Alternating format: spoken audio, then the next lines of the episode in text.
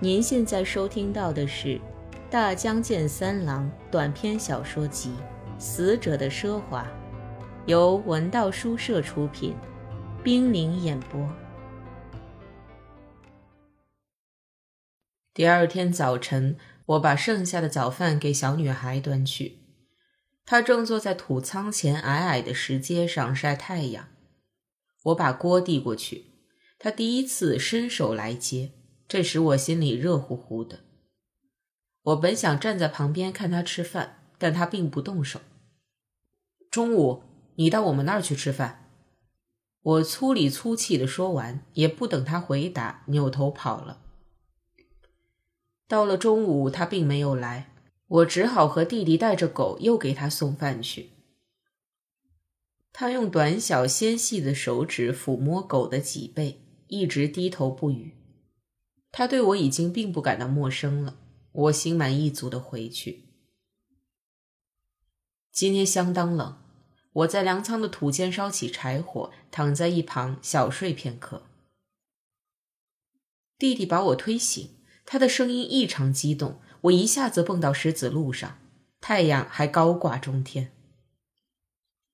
李叫你，弟弟唾沫四溅的叫嚷。他说：“让大伙儿都去看一个当兵的。”当兵的，我受到弟弟兴奋情绪的传染，也大声叫嚷：“当兵的，逃兵！”我一个劲儿的推着弟弟的肩膀跑下坡去。小学校前的广场上，李那张熟透了的柿子一样圆墩墩的红脸蛋，由于激动越发涨得通红。而男他们比李更加亢奋。真的有逃兵吗？我气喘吁吁的问李。大家保证不告诉村里人。李顾虑重重，小心谨慎的说：“不要骗我，不许说话不算话。”真有当兵的吗？我又问了一遍。你要能保证谁也不传出去，我不会告密。谁要说出去，我们就狠狠揍他。我回头对大伙儿大声嚷道：“都听见了吗？谁也不许说出去。”伙伴们七嘴八舌，保证说到做到。李还在犹豫不决，这时又气又急的男威胁性的尖叫起来：“你当我们是一群狗吗？”算了吧，别太过分了，不然我可不饶你。李终于下了决心，点点头。于是我们拥着他跑下石子路。李神色紧张，好像开始后悔不该把秘密告诉我们，对我们的问话带答不理。可我们翻来覆去的问个没完。过了一座短短的土桥，就上了通往朝鲜人村落的陡坡小路。我想起在卡车旁待命的搜索逃兵的预科生士兵，还有手持竹枪、杀气腾腾的搜山的村民，能逃脱他们的包围，穿过山谷跑到这儿来，真是不容易。在哪儿发现那个兵的？我手搭在李肩膀上，加重语气。又问了一遍伙伴们三番五次提的问题。喂，你倒说呀！我也不清楚。李吞吞吐吐地说：“他早就躲在我们村子里，白天在废矿井里睡觉，晚上出来吃饭。现在还在矿井里吗？这个村子的人，我们村的人都跑光了。”现在他白天也在我家里，干什么？弟弟兴奋地问：“在你家干什么？”现在带你们去看。李梅好气地回了一句，便闭口不语。朝鲜人村落的房子更加破烂简陋，像储藏室一样，屋檐低矮，一字排开，道路也不铺石子。干裂的路面，尘土飞扬。家家户户的后屋都伸到树林子里，葱树茂密的枝丫伸展在道路的上空。我们渴望见到那个士兵，顺从地跟在李的后面，一路扬起尘土走去。村边曾经插着红纸旗的那户人家，李在两扇歪歪斜斜的被虫啮住的便门前停下，我们也跟着站下。李做了一个觉察不到的小暗号，然后钻进狭窄的胡同，绕到房后。我们原地等待。便门突然开了，李从里面探出头来，用十分不情愿的语调催促我们：“进来呀！”我们鱼贯而入。当眼睛习惯黑暗以后，看见躺卧在土间草席上一个人正吃力的坐起来。土间挤不下所有的人，在外面的人堆成一团，往里探看。大家都凝神屏息，全神贯注。那人回头看着站在身后的李，他面如土色，胡子拉碴，喉咙在昏暗中微微抽动。我们茫然不知所措的看着。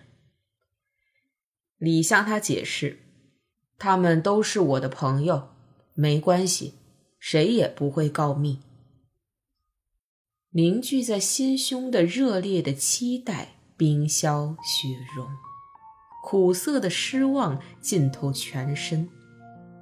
他缺乏预科生士兵具有的所有辉煌与光彩，没有制服裤绷得紧紧的、又小又硬、勾惹情欲的屁股，没有健壮的颈脖，没有刚刚刮完胡子的发青的下巴。有的只是枯槁的年龄刻在消瘦干瘪的脸上的暗淡疲乏的神情和阴沉不悦的沉默，而且他穿的并不是那种充满情欲、极其淫荡的战场上的制服，而是工作服。大家快一点看，看完以后让后面的人看。李好像让他朋友参观他养的兔子一样。又着急着想把兔子关起来，他都累了，不能让你们看这么长时间。士兵在众目睽睽之下一言不发地躺倒在席子上。为了让后面推搡着往前拥的伙伴观看，我挤到外面。外面的空气清新澄净，不像屋里混杂着家畜的臭味。我大失所望。深深的呼吸，荡漾着树皮清香的山风。但是年龄小的伙伴们看到逃兵后，一个个兴奋得满脸通红。他们又跟在顺序排队的迫不及待的其他人后面，还想再看一眼那个士兵，并且热烈地讨论着。我瞧不起他们，我陷入无聊乏味的不快的冷漠之中。我要回村子里。给弟弟做了个手势，但是他正和伙伴们谈得热火朝天，他们对士兵已经着了迷。朝鲜人把这家伙窝藏起来，一个人激动得语无伦次。他们讲朝鲜语，警察听不懂。能逃出搜索队的手真了不起。另一个人说：“那种搜山，连野猪也逃不掉。逃出来的。”弟弟尖着嗓门：“他是逃兵。”男用拳头蹭着屁股，脸色阴沉的出来。我们两人先回村子里去。他一边下坡，一边懊悔不及的咧着嘴骂起来：“他妈的，看那小子寒碜样，真叫人丧气。还是预科生呢，看来是个胆小鬼。”可不是，这号预科生。没见过，和这种人也睡觉吗？这种人像公鸡一样，一下子就垮了。男掩饰不住轻蔑厌恶的心情，盯着我，接着嘿嘿干笑起来。我们在土桥上等弟弟他们下来，但左等右等，迟迟不来。我还是去看看，放心不下。我望着他跑上坡，着实越来越不痛快，端起肩膀往广场走去。小女孩抱着双膝坐在土仓前面，我走上前，想排遣一下自己小小的孤独。他忧郁浑浊的灰褐色的眼睛看着我，我倚在土仓墙壁上，和他默默的对视一阵子。喂，我咽下一口唾沫。我说：“你不知道逃兵吧？”他毫无反应。哼，我耸起肩膀。你是哑巴还是聋子？女孩低下眼眉，浓浓的睫毛的影子像树叶青草的绿影扩散在眼睑上。到我那儿去吃饭。喂，走吧。他微微抬起头，我弯腰抓住他的手腕，想拉他起来，但立刻被他狠狠的挠了几下。我真的发火了，把他甩在那儿，气鼓鼓的走了。走到小学校广场时，回头一看，小女孩像狡猾的黄鼠狼一样，小心翼翼地窥视着跟在后面。我又惊愕又气恼，不过她能跟来就不错。我装作毫无察觉的样子，回到仓库等她。待我等得有点疲倦的时候，小女孩跟在兴奋的弟弟后面，静静地走进仓库。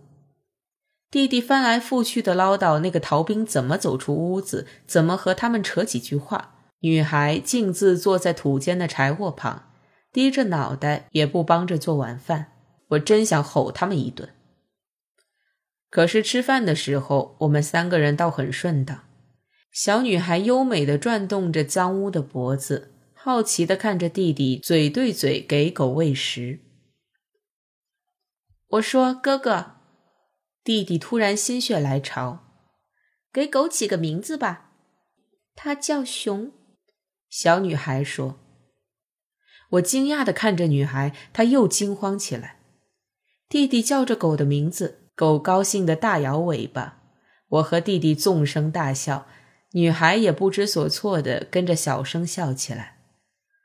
我的心情又十分愉快，我们痛痛快快的欢笑一阵。这狗是你的吗？弟弟担心的问。女孩摇摇头。很好玩吧？弟弟放下心来。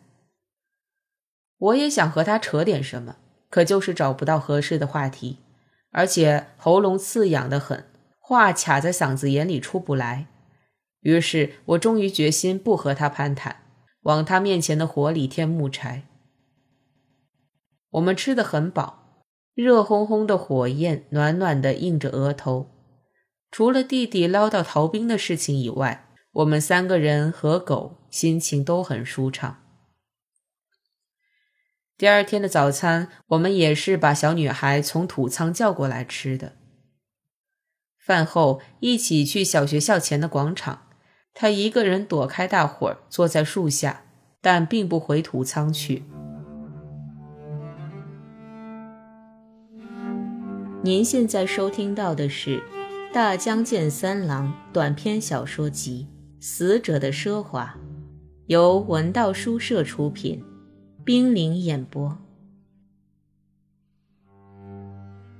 第六章，爱。午后突然刮起大风，天空晴朗，但天气寒冷。四周的群山上，新芽萌土的灌木，光秃秃的树林子里的野草在风中摇摆，闪烁着耀眼的光。我们在广场上燃起篝火，有的三五成群的围坐在一起，有的弯着腰转来转去。篝火淡淡的青烟袅袅上升，马上被风吹得无影无踪。低矮的井中台及其四周的村景早已看腻，甚至几乎闭着眼睛都能记下来。木然呆望着眼前的景色，实在无聊至极，所以我们只好什么也不看，要不一动不动，要不四周转悠消磨时间，而且感觉到自己的衰弱和对封闭生活的焦躁、疲乏、冷漠、急躁。是笼罩着我们心头的一种气氛的共同特征。当李带着士兵来到广场的时候，伙伴们又兴奋骚动起来。士兵也比昨天在黑暗的土间里见到时显得精神，但他坐在篝火前依然垂头丧气，一双野兔一样红红的无神的眼睛在我们疑惑的脸上溜来溜去。我们去看了轨道车轨道，李说。要是那个样子，大概就不会有人从外面来抓他了。我们去看了个清楚。我再次感到士兵从村庄的封闭中得到好处。他在我们的注视下低下眼睛。要是被抓走，那会怎么样？弟弟怯生生地问士兵。士兵没有作声。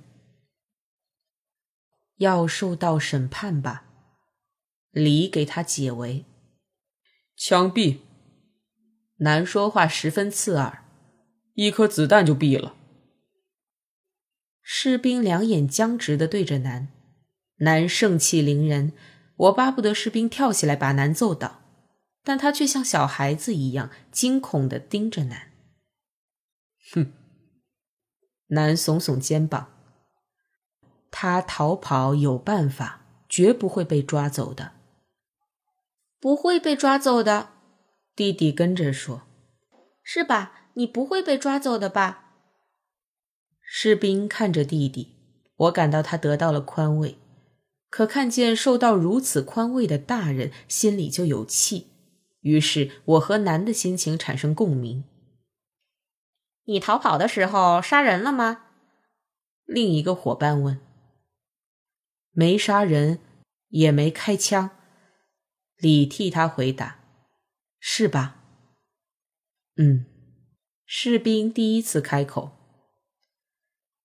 只是外出不归就是了。”李说：“是不想回去吧？”一个伙伴问，但他对自己这个愚蠢的提问感到难为情。士兵没有回答。不过，我曾经想当兵。那个伙伴说。短暂的沉默，我们都沉浸于渴望那一身军装的回忆之中。士兵突然蹦出一句考虑很久的话：“我不愿意打仗，不愿意杀人。”长时间的沉默。难以忍受的窘迫的感情上的龃龉，我们不得不强忍着笑，一种像肚皮屁股发痒那样无法捉摸的轻蔑的微笑。我想打仗，我想杀人。男说：“你们年纪太小，还不懂，到时候自然就会明白的。”我们半信半疑。这自然不能说是饶有兴趣的话题。躺在弟弟膝盖间的狗蓦地爬起来，走到士兵跟前，闻他细瘦的膝盖。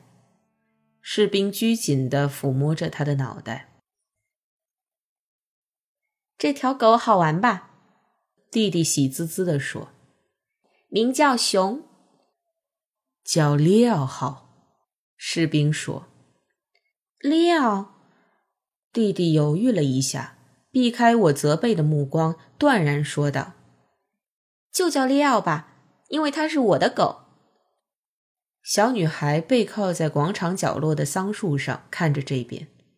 我不知道她是否听到了给狗改名字。